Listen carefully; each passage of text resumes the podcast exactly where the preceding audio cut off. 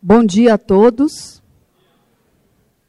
Eu gostaria de agradecer muito a presença de todos vocês aqui, alunos, professores, funcionários, e em especial do professor Dani Zaredini, que está conosco.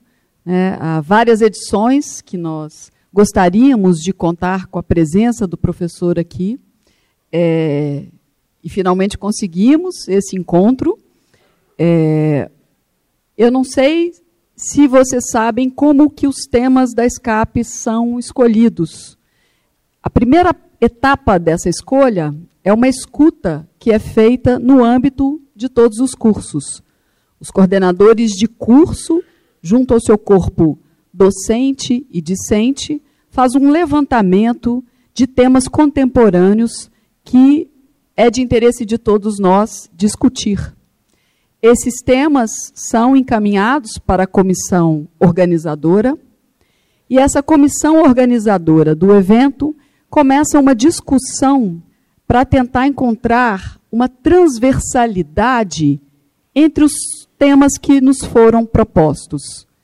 E é nessa discussão da transversalidade que nós é, chegamos ao tema de todos os anos e deste ano também podemos viver juntos. Desde 2012, que essa etapa nossa de discussão, é, uma pergunta tem persistido, que é: podemos viver juntos? E aí, na discussão desse ano, de todas as sugestões, nós chegamos à conclusão que tinha chegado o momento de este ser o nosso tema mas não como uma pergunta, como uma afirmação. Podemos viver juntos. No entanto, ao longo da semana, o que nós temos percebido é que as perguntas, a pergunta está se impondo nas nossas discussões, nos acontecimentos, nos últimos acontecimentos, e a pergunta que está se impondo é: como viver juntos. E eu acredito que o professor Dani nos trará aqui hoje uma contribuição super importante é, para essa nossa reflexão. Professor Dani, ele vai falar é, para todos nós sobre o conflito árabe-israelense, realidade e imaginário nas relações históricas entre árabes e judeus. Desde a criação do Estado de Israel, os antagonismos existentes entre o nacionalismo judaico e o nacionalismo árabe se aprofundaram fortemente, como resultado do projeto colonial europeu para o Oriente Médio. Porém, durante séculos, estes dois povos irmãos governaram e viveram lado a lado em paz. A discussão acerca dos conflitos entre árabes e judeus na contemporaneidade é de fundamental importância para que possamos compreender o que é real e o que é imaginário de maneira a vislumbrarmos as possibilidades de convergência futura entre estes dois povos semíticos. Professor Dani Zaredini é, possui graduação em Relações Internacionais pela Pontifícia Universidade Católica de Minas Gerais, mestrado em Tratamento da Informação Espacial pela Pontifícia Universidade Católica de Minas Gerais e doutorado também pelo programa de pós-graduação em Geografia, Tratamento da Informação Espacial. Atualmente é professor do Departamento de Relações Internacionais da PUC Minas, coordenador do curso na unidade da Praça da Liberdade, é, atua como professor do corpo permanente do programa de pós-graduação e de graduação. É professor do curso de pós-graduação em estudos diplomáticos do Centro de Direito Internacional e líder do grupo de pesquisa Oriente Médio e Magrebe do CNPq. Então, muito obrigada, Dani. Passo a palavra a você. Obrigada.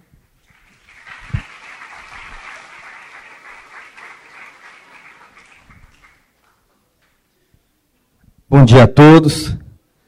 Em primeiro lugar, gostaria de manifestar minha alegria convite feito pela professora Elisa, dizer que é uma satisfação imensa poder discutir questões tão relevantes das relações internacionais, das relações humanas e das relações sociais. E, e essa oportunidade é uma oportunidade importante, principalmente para mim, no sentido de tentar demonstrar uma dimensão que muitas vezes, em função da, de uma mídia muito pasteurizada, de, uma, de um olhar muito monolítico de determinados grupos, tanto árabes quanto judeus, de que existem muitos pontos de convergência e que a história nos, nos mostra isso claramente. Né? É, o que, que me motivou a discutir essa temática? Eu sou um dos pensadores da minha área que não aceita a pecha de que árabes e judeus nasceram inimigos e são inimigos milenares.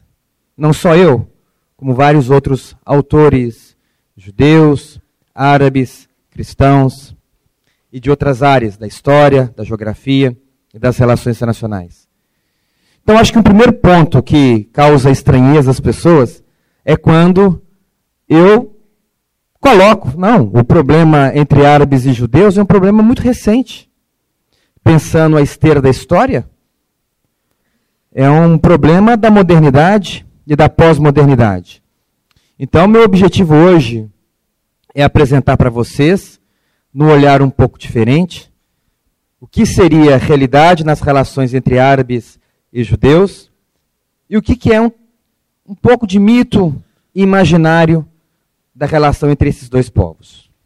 Eu sou árabe de nascença, sou libanês, vim para o Brasil com seis anos de idade, sou de descendência drusa, e uma coisa sempre me chamava atenção quando eu ia ao Oriente Médio, ia ao Líbano, era olhar as mães dos árabes e observar as mães dos judeus e perceber que elas choravam do mesmo jeito, que elas cantavam do mesmo jeito, e que se eu pegasse uma mãe árabe e uma mãe judia da região e colocasse uma do lado da outra, dificilmente eu, eu conseguiria distinguir quem seria árabe e quem seria judeu.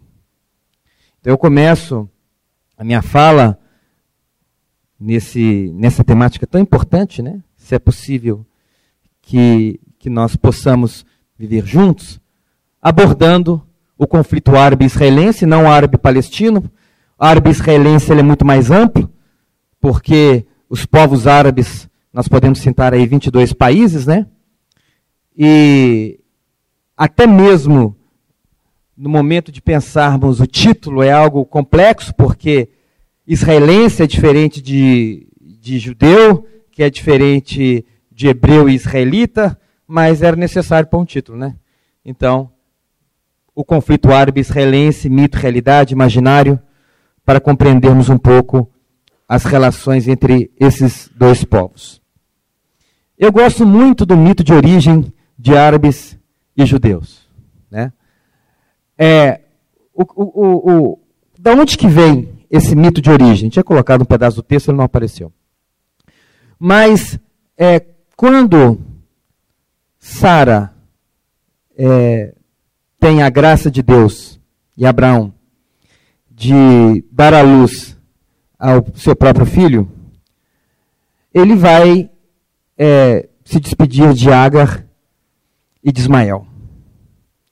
Então, o ponto de origem, que está lá em Gênesis 2, desses dois povos, é o ponto de origem de uma família que viveu todas as angústias e felicidades próprias de uma família. Né? O ciúme, o amor. Então, quando Deus permitiu que Abraão tivesse filho com a escrava de Sara, e aí nasce Ismael. E depois, em função de sua resignação e das provas que Sara aceita, permite a ela que tenha um filho em uma idade já muito avançada, esse momento é que nós temos esse nascimento mítico daqueles que serão descendentes de, descendentes de árabes, que seriam a descendência de Ismael, e aqueles que seriam a descendência dos hebreus, representados por Isaac. Então, quando nós falamos dos conflitos entre árabes e judeus, nós estamos falando de dois povos que são dois povos irmãos. E vocês sabem muito bem que as piores brigas são aquelas que nascem dentro das nossas próprias famílias. Né? Então, é uma briga que vem das entranhas, mas que existem muitas convergências entre esses dois povos. Então, passado esta primeira fala acerca da origem mítica de árabes e judeus, né, eu faria duas considerações. Primeiro, quem são os árabes e quem são os judeus. Né? É, os árabes, eles são né, um povo com uma língua própria, com determinadas variações de dialeto, que professam religiões distintas, mas que possuem usos e costumes próximos. É uma identidade, como colocada por Alberto Rurani, é uma identidade um pouco frouxa, em função do grande, da grande dimensão geográfica que é representada hoje pelo povo árabe. Né? Então, são 22 países, todo o norte da África, praticamente árabe, o Oriente Médio tirando a Turquia, é, tirando o Irã e tirando Israel, teríamos aí todos é, povos árabes, né? Que falam uma mesma língua, e aí a língua, o árabe, tem um fator muito importante de agregação identitária, usos e costumes que também é, favorecem essa certa unidade identitária. O Islã ele é importante porque no século VII, quando ele surge, Maomé ele vai conseguir transformar o politeísmo e o animismo, que era muito comum entre aquelas tribos nômades que estavam na Arábia Saudita, em uma religião monoteísta muito atrelada aos princípios judaicos e aos princípios cristãos. Alguns autores, inclusive Bernard Lewis, que é um, um, um autor importante de origem judaica, vai dizer que a primeira proposta colocada por Maomé era, seria uma reforma do próprio judaísmo a partir do islamismo.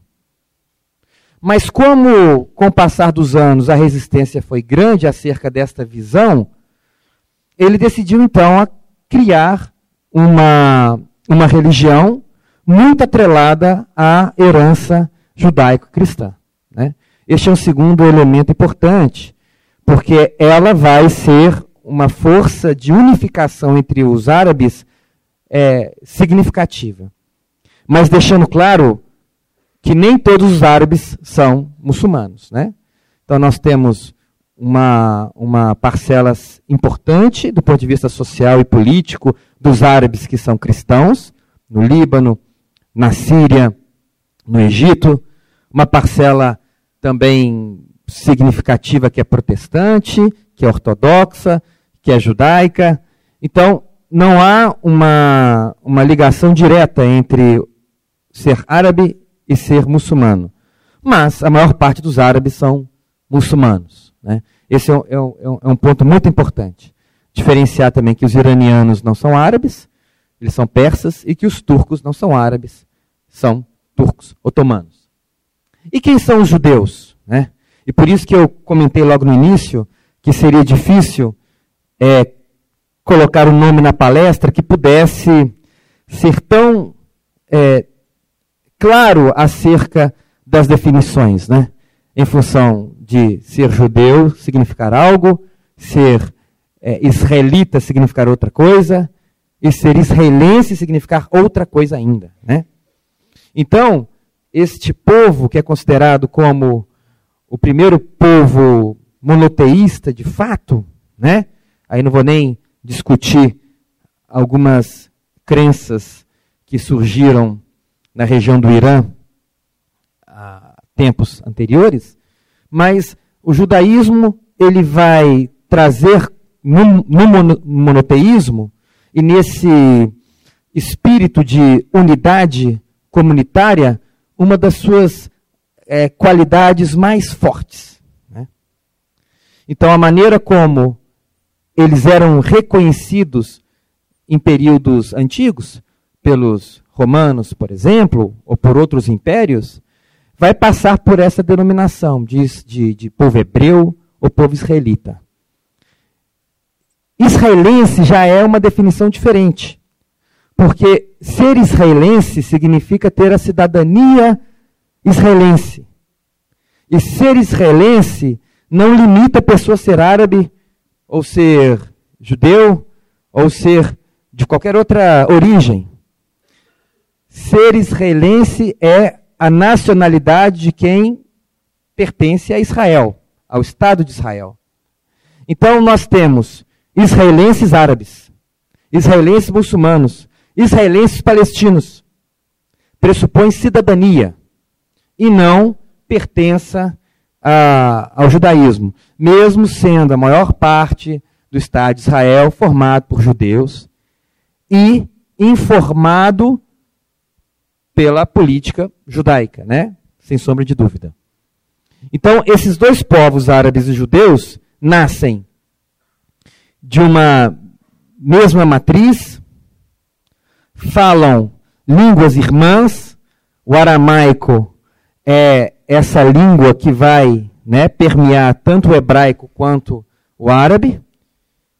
E se vocês forem notar depois um pouco do árabe e do hebraico, várias palavras são muito similares. Né?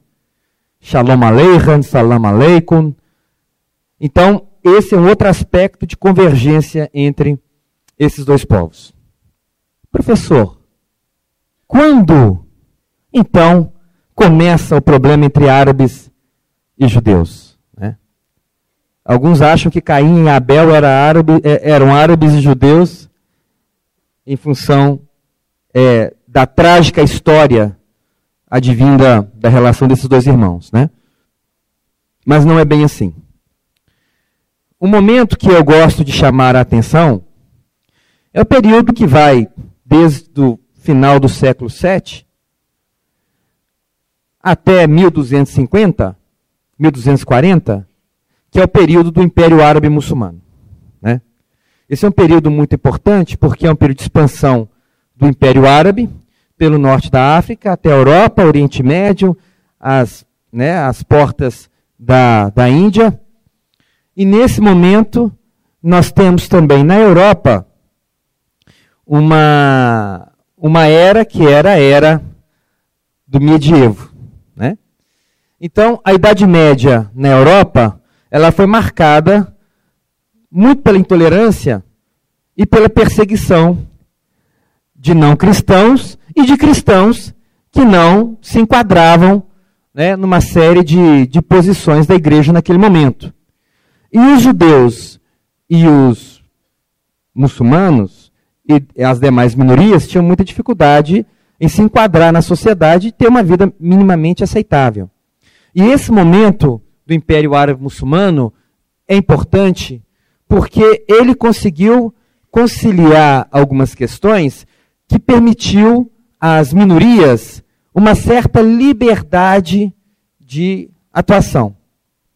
No islamismo, aquele tempo, por incrível que pareça, né, muito mais tolerante a uma série de grupos radicais e fundamentalistas que nós temos hoje, diga-se de passagem que é a minoria do Islã, né, é, aquele tempo aceitava-se que povos de outra religião pudessem continuar professando a sua religião desde que pagasse o imposto. Não, você quer continuar é, indo à igreja, você quer continuar indo na sinagoga, não tem problema, mas você vai ter de pagar o imposto, né?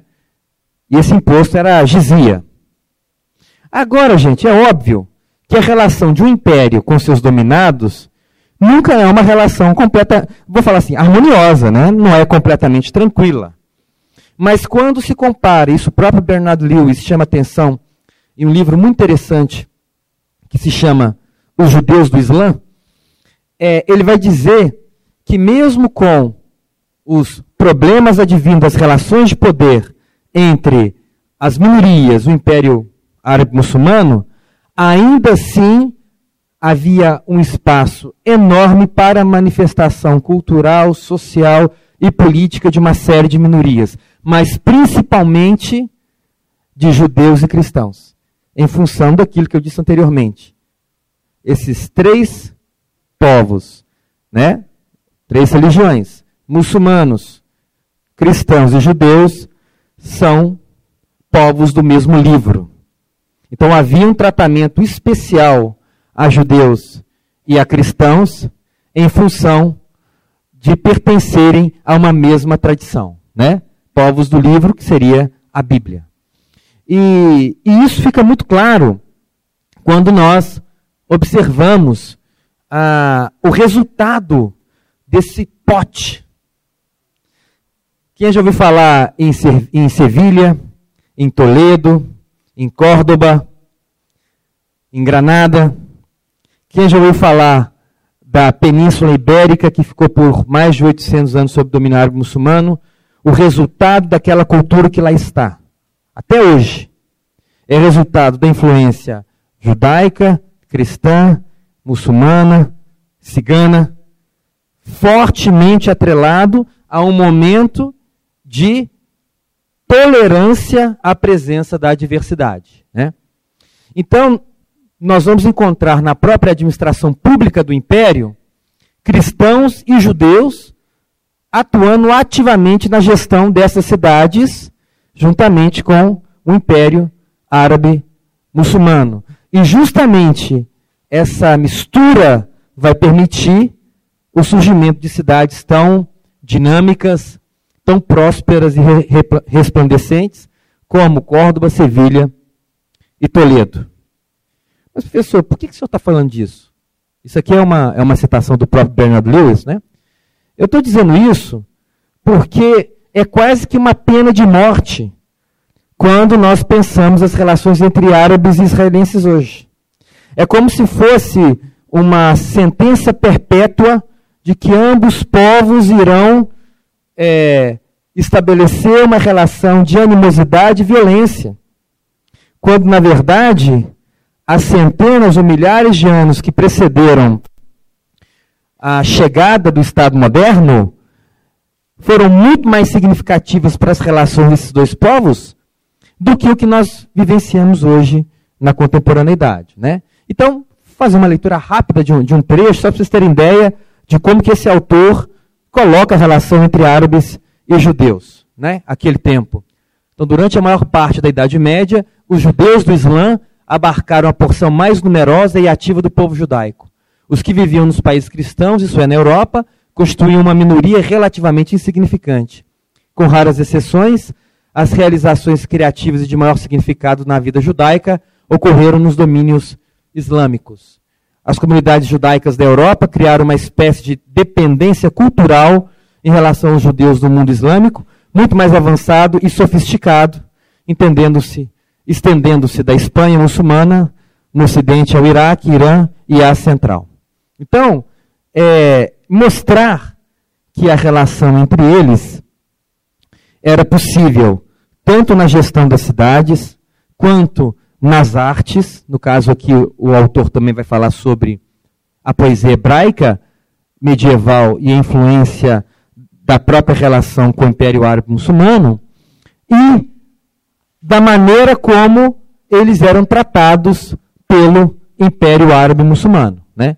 Então, se compararmos, novamente abrindo aspas, se compararmos o modo de proceder dos muçulmanos e o tratamento que dispensavam os judeus com a posição destes entre seus vizinhos cristãos da Europa, no período medieval, constataremos alguns contrastes interessantes. Até mesmo o modo de como as duas comunidades majoritárias os hostilizavam diferia consideravelmente. Então, na, na sociedade islâmica, a hostilidade ao judeu não tem nenhum caráter teológico. Ele tem o caráter do dominador e o dominado. Enquanto o caráter teológico da perseguição aos judeus na Europa era, era muito mais forte e presente a questão teológica. Né? Então era, na verdade, um modo de proceder normal no dominante em relação ao dominado.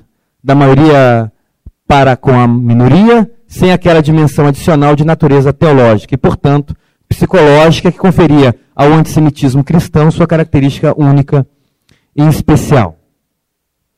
Professor, então, por que, que eles não estão de mãos dadas cantando a música Imagine de John Lennon até hoje? O que aconteceu? Né? Por que, que essa situação chegou a esta condição? Alguns meses atrás, eu estava lendo uma, uma reportagem numa revista de política internacional, famosa, a Foreign Affairs, que fazia a seguinte questão. Eu vou, eu vou falar um pouco desse, desse texto para ilustrar o que eu estou querendo dizer. Ele perguntava assim: existe a nacionalidade palestina? Os palestinos existem?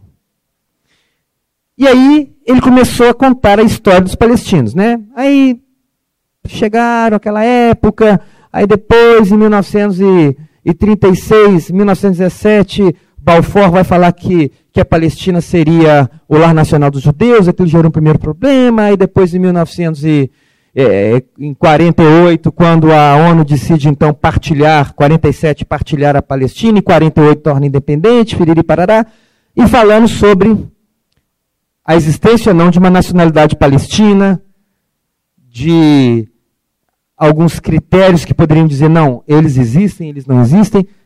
E os partidários palestinos que liam aquilo iam ficando nervosos, porque a tendência era dizer que não existia uma nacionalidade palestina. Né? Aí no final, ele vai voltar com a pergunta: então, existe povo palestino? Ele respondeu: não. Não existe povo palestino. Assim como não existe povo nenhum. Porque qualquer e toda nacionalidade é imaginada, é inventada, é contada, é mitificada. O Estado moderno, que começa na Europa, com a centralização do poder de determinados reinos, que visa gerar a pacificação dos seus feudos no momento de crise de domínio da igreja naquela área, ela encontra no modelo de Estado nacional uma forma de potencializar a relação entre reis e nobreza, no intuito de fortalecer suas posições de poder. Aquele foi um modelo importante para a Europa. Muito importante para a Europa. Mas eu pergunto, né? O que é ser belga? O que é ser suíço? O que é ser brasileiro? Né? Então, a tentativa de criação é, de nacionalidades e nacionalismos, ela cria também outras necessidades.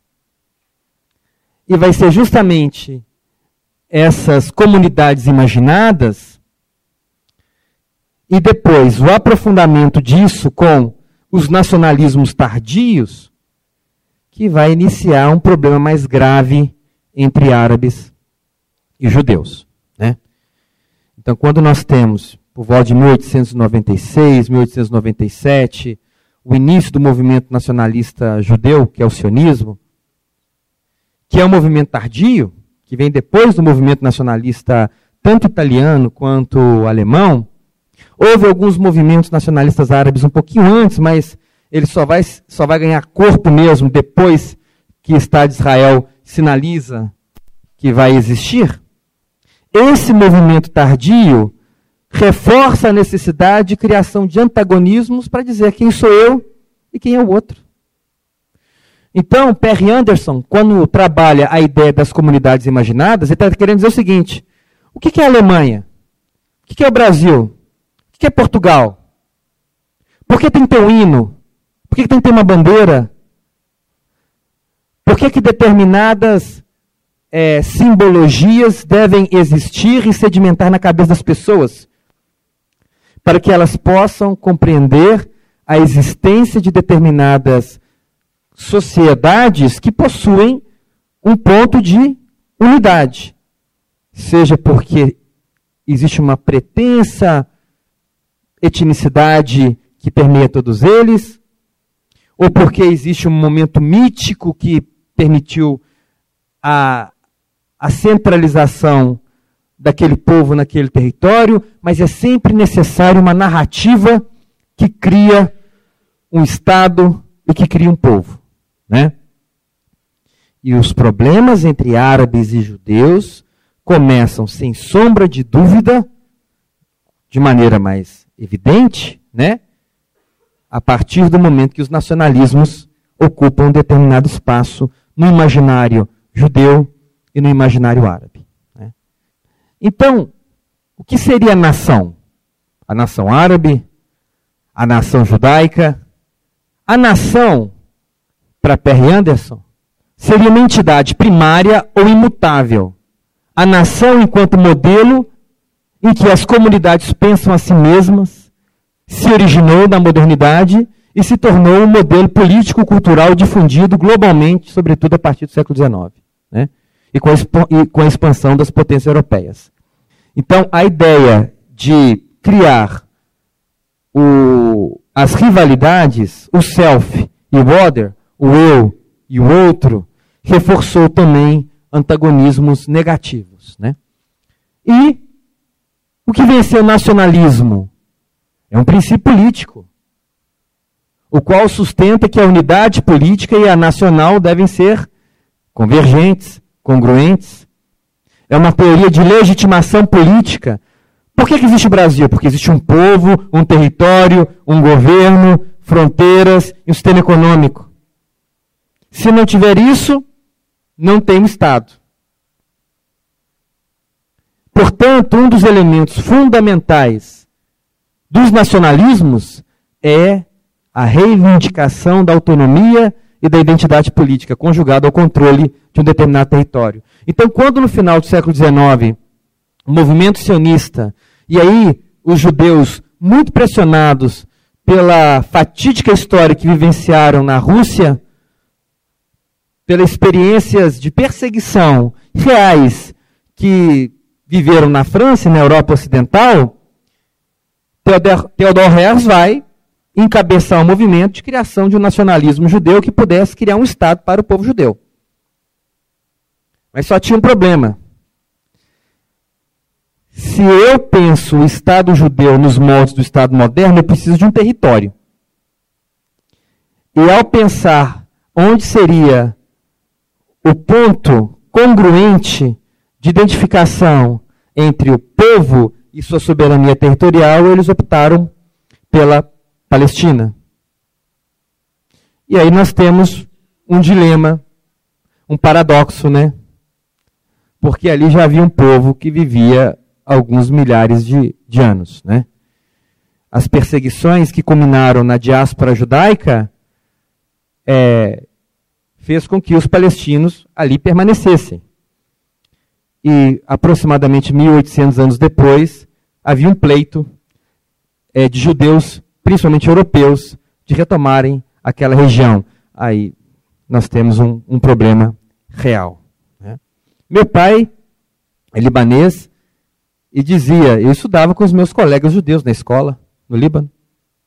Não havia nenhum problema é, de discriminação, tanto que a comunidade judaica na Síria e no Iraque sempre foi muito próspera, até o momento em que a, a ideia de um nacionalismo judeu, de um nacionalismo árabe, vai transformar as relações sociopolíticas desses povos. Vocês querem um exemplo do impacto disso?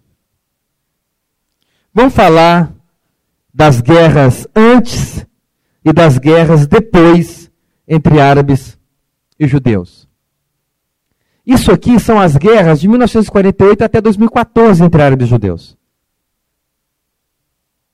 Guerra de independência de Israel, Guerra do Canal de Suez, Guerra dos Seis Dias, Guerra de Atrito, Setembro Negro, Guerra de Yom Kippur, Operação Litani, Operação Ópera, Primeira Guerra do Líbano, Primeira Intifada. Vou ficar até amanhã falando de guerra aqui.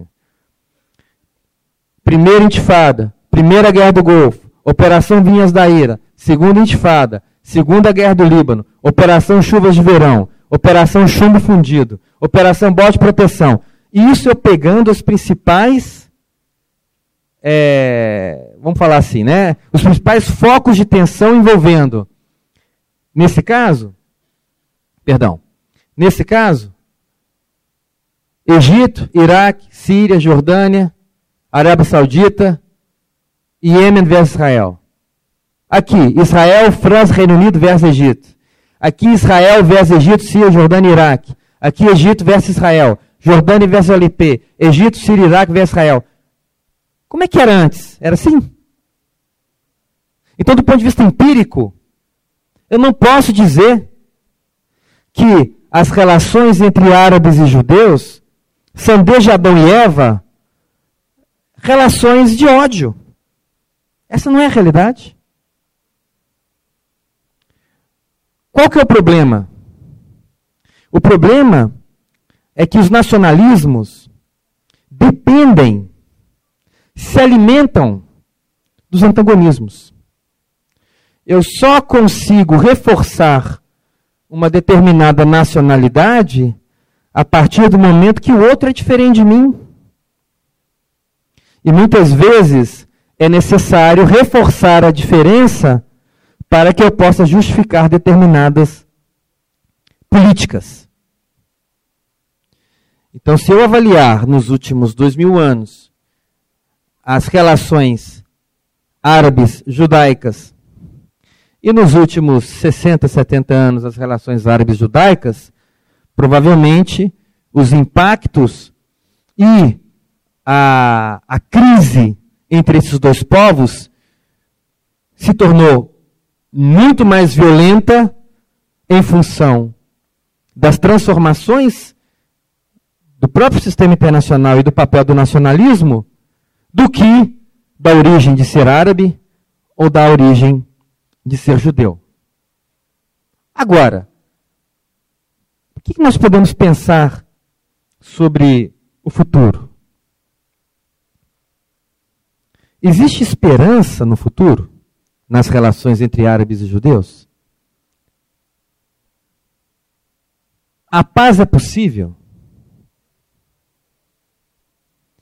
A maior parte dos meus alunos falam assim: professor, não tem jeito. Aquilo não se resolve. Aquilo não se resolve. Existe um problema de soma zero, sem sombra de dúvida. E talvez o maior dilema tenha sido causado pelos projetos de poder que a própria Europa colocou em marcha no Oriente Médio. Eu vou dar um exemplo. A quem nós deveríamos agradecer pela, pelo nascimento de um grupo dos mais bestiais, dos mais é, é, absurdos que nós temos visto né, na atualidade, que se chama Estado Islâmico. A quem nós temos agradecer a maternidade e a paternidade desse grupo. Nós temos que agradecer a intervenção de 2003 no Iraque, que vai desestabilizar todas as relações de poder e as relações políticos sociais no Iraque, que vai marginalizar os sunitas, que vai permitir que um grupo muito radicalizado ganhe espaço com o apoio da Al-Qaeda, se radicalize tanto mais que, que rompe com a Al-Qaeda e que começa a utilizar de uma série de princípios, técnicas da pós-modernidade de maneira a controlar quase dois terços do Iraque. Quase a metade da Síria. Então, o projeto de poder estadunidense em inglês, em 2003, fez com que aquela realidade local se transformasse profundamente. E a mesma coisa nós podemos dizer obrigado à Inglaterra, obrigado à França, em 1918, com o fim da Primeira Guerra Mundial, de terem criado as condições para a quebra de uma da criação de uma região minimamente harmônica e minimamente é, é, é, compreendida como uma região que pudesse assentar as nacionalidades árabes, judaicas, cristãs, etc. e tal. Então, muito dos problemas que nós vivenciamos hoje, e muito do problema das relações entre árabes e judeus, é fruto das disputas das grandes potências que em determinado momento faz com que os árabes apoiem a Alemanha e os judeus apoiem a França, Estados Unidos e Inglaterra, ou vice-versa. Mas, professor, você não respondeu ainda a pergunta. Existe esperança? É claro que existe esperança. Hoje, nós temos ideia, né, de que cinco minutos é uma eternidade. Mas se nós olharmos a esteira do tempo, 100 anos não significa muita coisa. Né? Então, eu acredito que existe esperança nas relações entre esses dois povos, porque existem iniciativas desses mesmos dois povos no sentido de congregar essas duas nacionalidades. Seja a partir de projetos ligados ao esporte, seja organizações não governamentais, e iniciativas da diáspora judaica e da diáspora árabe, né, representado pelos libaneses, pelos sírios, pelos palestinos, pessoas de boa fé que tentam de alguma forma criar as pontes para amenizar os dilemas, né? E qual que é o aprendizado para o futuro? O aprendizado para o futuro é que, de fato, o conhecimento transforma e a ignorância é o pior dos males. Então, enquanto as pessoas não compreenderem a real origem do problema, continuarem lendo informações pasteurizadas que visam o aprofundamento dos antagonismos, a coisa não se resolve. Então, estudar, ser crítico, abrir a cabeça para as opiniões dos outros e perceber que a história ela não é feita de 50, 100, 200 anos. Né? A história humana é feita de milhares de anos. É, nós vivemos uma situação nas relações entre árabes e judeus hoje que é, que é bem interessante, que eu gostaria de chamar a atenção de vocês. Qual relação Israel mantém com o Egito hoje? Você sabe? Os israelenses adoram ir em Sharm el-Sheikh. É. E os egípcios gostam de viajar para Israel. Porque os dois mantêm relações diplomáticas normais. A Jordânia e Israel mantêm relações diplomáticas normais. Então por que, que não é possível a paz? Não é? Então, ah, eu gostaria de agradecer a educação de todos vocês. Conversei com a professora Elisa, nós vamos abrir para escutá-los um pouco e me colocar à disposição para poder responder questões mais específicas que vocês tenham a respeito do conflito árabe-israelense. Muito obrigado.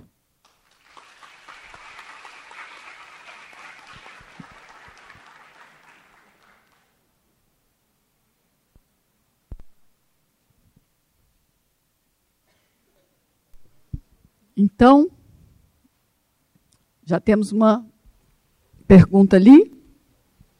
Tem um microfone? Ah, perfeito.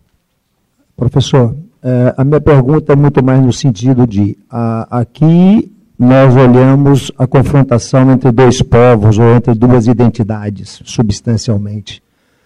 Agora, a, a solução do problema é, na sua opinião, ela passa primariamente pela solução interna das divergências, por exemplo, entre judeus ortodoxos e não ortodoxos, entre sunitas, xiitas, salafitas, alauítas, etc., etc. Porque se não houver, primeiro, alguma identidade interna a esses povos, para eles se aproximarem de outros, cumprindo com esse requisito de ouvir o outro, ser crítico, aceitar a, a, outra posição, ela é um pouco mais difícil. Então, internamente, eu acho que essas nacionalidades elas sofrem de problemas gigantescos, na minha visão, e que elas teriam que ter um encaminhamento. E eu não consigo perceber nenhuma liderança nesses povos buscando esse tipo de, de convergência interna. Vou responder o senhor, aí depois, responder não, né? Discutir com o senhor, porque a questão é muito boa. E depois nós passamos para a pergunta dos demais, a gente pode fazer uns blocos de, de, de três. Sem sombra de dúvida, né? O maior obstáculo hoje para a solução palestina-israelense é a fratura entre a elite política palestina, entre Hamas e Fatah, e, por outro lado, uma crise também profunda entre o trabalhismo israelense e a extrema-direita. Né? Vamos falar assim, os ortodoxos, a, a ultra-ortodoxia judaica. Isso é um fator que mina, porque se tínhamos né, lideranças que agregavam, como o próprio Isaac Rabin, no caso israelense, Shimon Peres, é, e no caso palestino, é, Yasser Rafah, essas lideranças foram atropeladas por outras coisas. Então, acho que, de fato, é, essas questões internas, elas são fundamentais para que o processo possa ser revertido numa questão mais local entre palestinos e, e, e judeus. E para mim a solução começa aí. Por quê?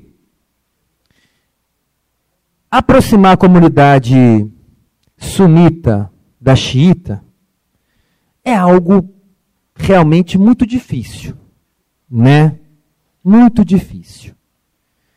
Como eu sou um evolucionista e acredito que o ser humano com sua inteligência, pode em algum momento avançar, do ponto de vista mais darwinista, né? É, talvez daqui a um, algumas centenas de anos, acreditando um pouco no que o Kant também acreditava, né? Poderíamos ter o bom senso de perceber que essas diferenças são, são menores. Mas hoje são difíceis, em função da ignorância, em função da pobreza, essas coisas todas, né? Então eu vejo que um, um passo importante para tentar minimizar os atritos entre a comunidade árabe e a comunidade judaica é cuidar dessa mãe dos problemas. Porque o governo Assad utiliza como retórica, o Hezbollah utiliza como retórica, ou qualquer outro governo ditatorial árabe utiliza como retórica para continuar atacando Israel a questão palestina. E eles não querem que isso acabe. Porque se isso acaba, acaba-se também o pretexto, a legitimidade da minha presença no poder. Então, a conjunção que permitisse o abrandamento dessa situação e que palestinos e israelenses aceitassem condições mínimas de convívio, né? E eu acho que a proposta de dois estados ainda continua sendo a única viável para Israel e a única viável para os palestinos, né? Nós teríamos então um abrandamento, um primeiro passo para o abrandamento desse tipo de, de relação. Né? Então, eu vejo com muita dificuldade um movimento de maior convergência nesse macrocosmos islâmico de xiitas e sunitas. Não vejo como algo impossível, mas acho uma tarefa árdua demais, assim como dentro da própria comunidade judaica, mas é, atacando primeiro uma, uma, uma fonte política, talvez funcionasse como um spillover positivo que diminuísse, então, a retórica belicosa, a retórica que alimenta a manutenção desses tipos de antagonismos. Mas obrigado pela pergunta. Mais alguém? Vamos fazer um grupo de três perguntas. Temos uma ali. É, eu queria falar a respeito da questão do nacionalismo que o senhor citou sendo, sendo um problema, né, que, que gera é, fanatismo e, e, e não atua na paz. Só que é, eu não sei se eu posso pensar que o nacionalismo de ambos seja equivalente, porque eu tenho a perspectiva de que o nacionalismo sionista, na verdade, ele está está muito atrelado com os interesses ocidentais naquela região. Enquanto eu vejo numa, numa perspectiva histórica o nacionalismo árabe, né, a, a ideia de pan-arabismo, a, a, formação da, da, Liga Árabe, assim por diante, e até as próprias ditaduras que existiram nesse momento, enquanto naquele contexto de Guerra Fria, enquanto uma tentativa de, de, de não de não se submeter nem a um bloco nem, a, nem ao outro. É, então o nacionalismo e, e aí cê, depois você fala da questão da, da paz com com o Egito, Israel, mas essa paz, esses acordos, na verdade, foram depois que o Egito perdeu inúmeras guerras né, para Israel. E, e, e, na verdade, esses acordos de paz não representariam a submissão desses países árabes para essas potências ocidentais. Então, não seria o nacionalismo árabe talvez necessário para a autonomia econômica, política daquela região? Temos mais uma pergunta, porque aí nós agrupamos para fazer um comentário. Mais alguém? Aqui. Professor, é, a minha pergunta acho que é um pouco parecida com a dele, em relação a quando você falou da o que, que torna, por exemplo, um alemão alemão, né, o que, que torna um brasileiro brasileiro. Eu acho que isso se dá, essa, essa, essa dificuldade que a gente tem de tentar unificar as pessoas, enxergar as pessoas como pessoas independente da, da nacionalidade, eu acho que foi muita questão da criação do Estado Nacional, quando se determinou fronteiras, e aí a questão da, da, administração pública dentro, né, você não consegue administrar o mundo, então você, teoricamente, teria que dividir em países e estados, né, distritos, cidades, para você conseguir administrar e a partir dessas fronteiras assim físicas realmente que existem no mundo, talvez criou-se né, essa identidade de, de separação entre um e outro. Se você acha que foi isso ou foi o contrário, assim, foram pessoas que teoricamente se enxergam como semelhantes e colocaram, assim, não, a gente vai ficar nesse território e daqui para fora são diferentes. Foi o estado, a, né, a divisão da, da territorial que criou essa diferença ou foram as pessoas mesmo que né, próximas que dividiram a, a, a geopolítica do jeito que ela está hoje? Ótima eu, pergunta. Eu queria embolar isso mais um pouquinho, né, porque tem a ver um pouco com o que. Ah, tem mais uma ali? Não, então eu, eu, eu, eu falo depois. Pode dar espaço, vou dar o espaço para os alunos, depois eu. Boa tarde, professores. É, é o seguinte, a meu ver, é, essas questões da, da região do Oriente Médio, elas têm muito mais questões econômicas de países imperialistas, é, do neoliberalismo, que, que atuam é, subsidiando as guerras com venda de armas e subsídios disso, para tanto, do que as, as questões mais meramente é, política e, e, política e social, porque existem diversos países e diversas é, regiões que têm esse, essa mixigenagem de ideias e de, de religiões que com, conseguem conviver em harmonia. É, eu queria que você fizesse um paralelo com essa questão de que nesse ponto mais econômico, mais é, bélico que, a, que as grandes potências como a Inglaterra, como Estados Unidos e França fazem é, para que essas tensões se potencializem cada vez mais. As três questões estão interligadas, né? Eu vou começar por ela, passando por você e finalizando com, com você. Na verdade, o que, que é a ordem mundial estatal? O modelo feudal não funcionava mais para gerar equilíbrio entre as potências que gostariam de pôr em prática, em marcha, seus projetos de poder. O mundo sempre foi assim, né? Seja com os persas, com os gregos, com os romanos, com, com os árabes, com os mongóis, com, com, com, com os cristãos na, na Idade Média. E chega um momento que eles tentam criar uma ordem que favorecesse, de fato, algum tipo de estabilidade. O nacionalismo tem um papel importante nisso. Né? É necessário criar entidades que possam resolver alguns dos meus problemas. Esta foi uma fórmula criada pelos europeus para resolverem os seus problemas. O Estado Nacional é uma fórmula europeia para resolver problemas europeus e que funcionou muito bem para eles naquele momento. Eu te pergunto, é, quando os belgas dividiram e criaram Ruanda e Burundi,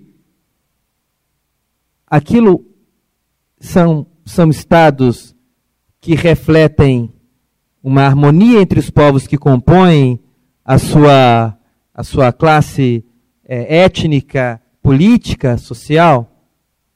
Quando eu penso o que eles fizeram no Congo, quando eu penso o que, que aconteceu no próprio Oriente Médio, vamos pegar um mapa da Jordânia. No meio do deserto, linhas geométricas. Então, o mito da criação do Estado quer falar isso. Nós somos franceses. Mas ai daquele que falar provençal aqui. Mas ai daquele que falar uma língua que não seja o francês. Não precisa de longe, não. Veja a relação da Turquia com os curdos. Então, quer dizer, o modelo é esse. Nós vamos criar uma relação entre etnicidade, língua, estado, fronteira, onde cada povo pode ter o seu canto. É lindo isso. Mas essa não é a realidade. Né? Alguns países mais, outros menos. Professor, mas é impressionante como que a Europa conseguiu acabar com suas fronteiras. Você passa pelos campos de Verdun, você passa pelo Rio Mosse e pensa, meu Deus, na Primeira Guerra, na Segunda Guerra, eram milhões que morriam caídos aqui pela força da baioneta ou pelo tiro do fuzil. E hoje nenhum checkpoint, hoje nenhum soldado monitora quem passa ou quem entra. Essa é a vitória da humanidade. Sim, é a vitória da humanidade. Mas há dois mil anos aquele povo se mata. Eles aprenderam a duras penas com a dor e com a guerra. Guerra dos 30 anos, guerra dos 100 anos, guerra da Crimeia, guerra não manda me buscar. Primeira Guerra Mundial, Segunda Guerra. Vou encher mais três mãos aqui falando das guerras entre os europeus. É um povo de guerra. O que eles fazem? Olha, se tiver mais uma terceira guerra aí, acaba. Então, nós vamos ter de criar um constrangimento real para que nós não nos matemos mais. A União Europeia é isso. Agora, não é uma coisa idílica, é fruto da guerra. Né? Então, eu vejo que a ordem estatal é a ordem vigente, é a ordem que funciona, né? Mas é uma ordem perfeita, como tudo no mundo é imperfeito. Né? Somos seres humanos, somos imperfeitos. Agora, é mais harmônico em determinados lugares em função da própria, do próprio processo é, histórico, né? do materialismo histórico. Está lá, ué. Nós não vivenciamos determinadas coisas que os belgas e os suíços vivenciaram. Por que, que a Bélgica existe? Porque senão até hoje os alemães, os franceses, os ingleses estariam se matando. Por que, que o Uruguai existe? Porque senão até hoje o Brasil e a Argentina estariam se matando. Professor, coisa horrorosa. Mas é isso mesmo. Né? Por que, que a Mongólia existe? Então, é, esses aspectos da política internacional são muito importantes para mostrar a complexidade desse, desse sistema. E aí sim, envolve quem que manda no sistema, o que, que ele projeta para o sistema e quem sofre com isso. Né? No caso do, do nacionalismo árabe, é, é claro que ele deve existir. Mas as fraturas dentro do nacionalismo árabe são tremendas as lutas intestinas entre Síria, Iraque, Arábia Saudita e Egito, é histórico isso aí, ó, nos últimos 50 anos. Nunca houve um projeto único. Nunca. Enquanto a Arábia Saudita queria ficar, ó, esse negócio de criar uma unidade única aqui, eu estou fora. Os iraquianos e os jordanianos queriam de todo jeito fazer um mundo árabe unido. Então, é ficção acreditar que, que eles buscam as mesmas coisas. É muito complicado muito complexo. E eles assinam um acordo de paz em 1978, pelas mesmas razões que a União Europeia é criada. Porque com a guerra de 73, os primos judeus vão falar assim: é. A gente devia ter escutado mais o Mossad, né? A gente achou que os, os primos não eram capazes de nos dar problema. Deu problema. Eu acho que é melhor, a partir de agora, acertar com os camaradas. Né? Então, é, reatar as né, criar as relações diplomáticas oficiais com Israel é fruto de uma política de sobrevivência que tanto Israel quanto o Egito aceitaram assinar naquele momento. Mas só ocorreu porque Israel percebeu que o Egito era um oponente que deveria ser respeitado. Não, professor, então Thomas Hobbes tem razão? Na política internacional, a realidade kantiana ainda vai demorar um pouco. Né? Thomas Hobbes ainda, infelizmente, é, vamos falar assim, né? Explica muito mais as relações de poder e força, né? Agora, as explicações acerca da guerra e da paz nos conflitos armados, elas nunca podem ser monocromáticas. Nunca podem ser monocromáticas. Então você tem razão. Falar que a guerra religiosa é uma piada. Uma piada. Não, a guerra no Oriente Médio é religiosa. Isso é uma piada. Falar que a guerra é, é, é só econômica é uma outra piada. E falar que ela é só política, aí pode ser, porque a política engloba todas essas coisas, né? A política utiliza a religião como pretexto, a política utiliza a economia como pretexto. Agora, o que está envolto nisso tudo são os gasodutos que saem da Rússia e passam por dentro da Síria. O que está envolto nisso tudo é um projeto de poder que pensa o que, que eu quero que o mundo pense no futuro. Que não é só econômico. Por que, que o Brasil abriu uma, uma, uma embaixada em Burkina Faso? Por questões econômicas? Ah, não, vou explorar o mercado eh, de Burkina Faso. Não, é questão ideológica. Né?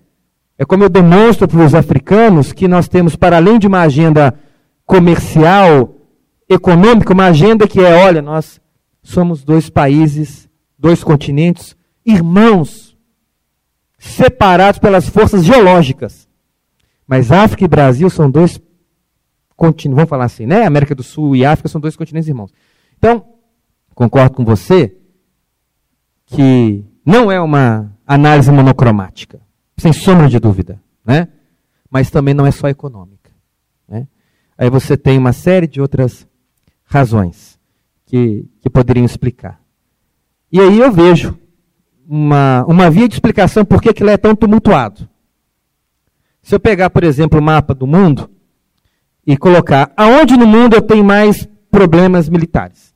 Aonde no mundo concentra a maior parte das bases americanas? Aonde no mundo eu tenho maior fluxo de passagem? Eu vou encontrar, por coincidência, um lugar. Qual é? Oriente Médio. Um aluno falou assim, professor, mas por que, que aquele povo briga tanto? Parece que eles têm um gênio do mal dentro de si. Eu falei, não fala isso não, meu filho. Minha vovozinha que morava lá era tão boa. É, as pessoas brigam por algo que não tem valor. As pessoas brigam por inutilidades. Algumas estúpidas brigam. Mas a maioria briga por algo que não tem valor. Então, por que, que os iranianos e os, e os sauditas disputam? Por que, que Israel e os árabes disputam? Por que, que a Rússia e os Estados Unidos disputam? É porque aquilo é importante para eles é importante em função do petróleo, é importante em função do deslocamento e é importante em função do legado civilizacional, humano e religioso do mundo. Então não tem como eu separar esses componentes.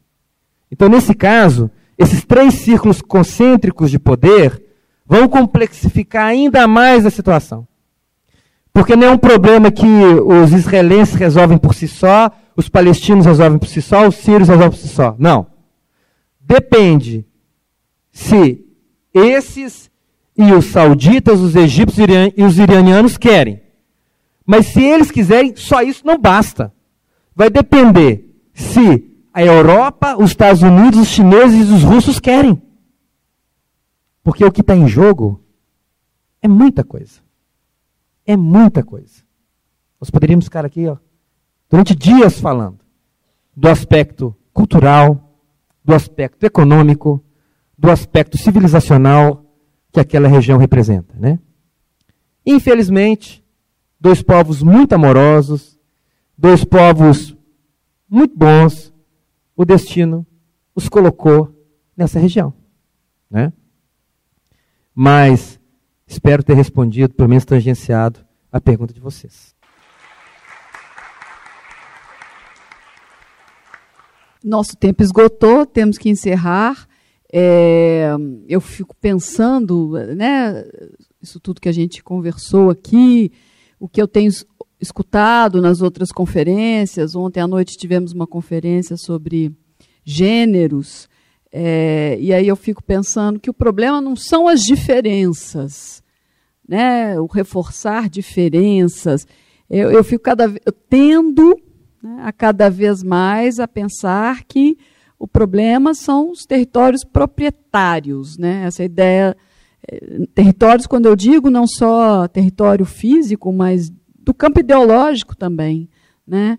É, e eu acho que o grande desafio do planeta, né, não é só lá do mundo do Oriente Médio, ou nosso aqui, enfim, é do planeta, é essa convivência entre diferentes, é, é, é conseguirmos ser efetivamente multiculturais. Né? É o multiculturalismo. E essa viver, não sei se é, isso é poliana demais, né? se, se é muito otimismo, mas eu fico achando que eu tendo a pensar que o caminho é o multiculturalismo, a convivência entre os diferentes de forma igualitária, mas entre diferentes. Agradeço muitíssimo as palavras do, do professor Dani, de vocês que estão aqui, que resistiram né, bravamente até o, o final. Muito obrigada, a programação continua. Espero encontrar com vocês aí ao longo do dia e o restante da semana. Obrigada, boa tarde.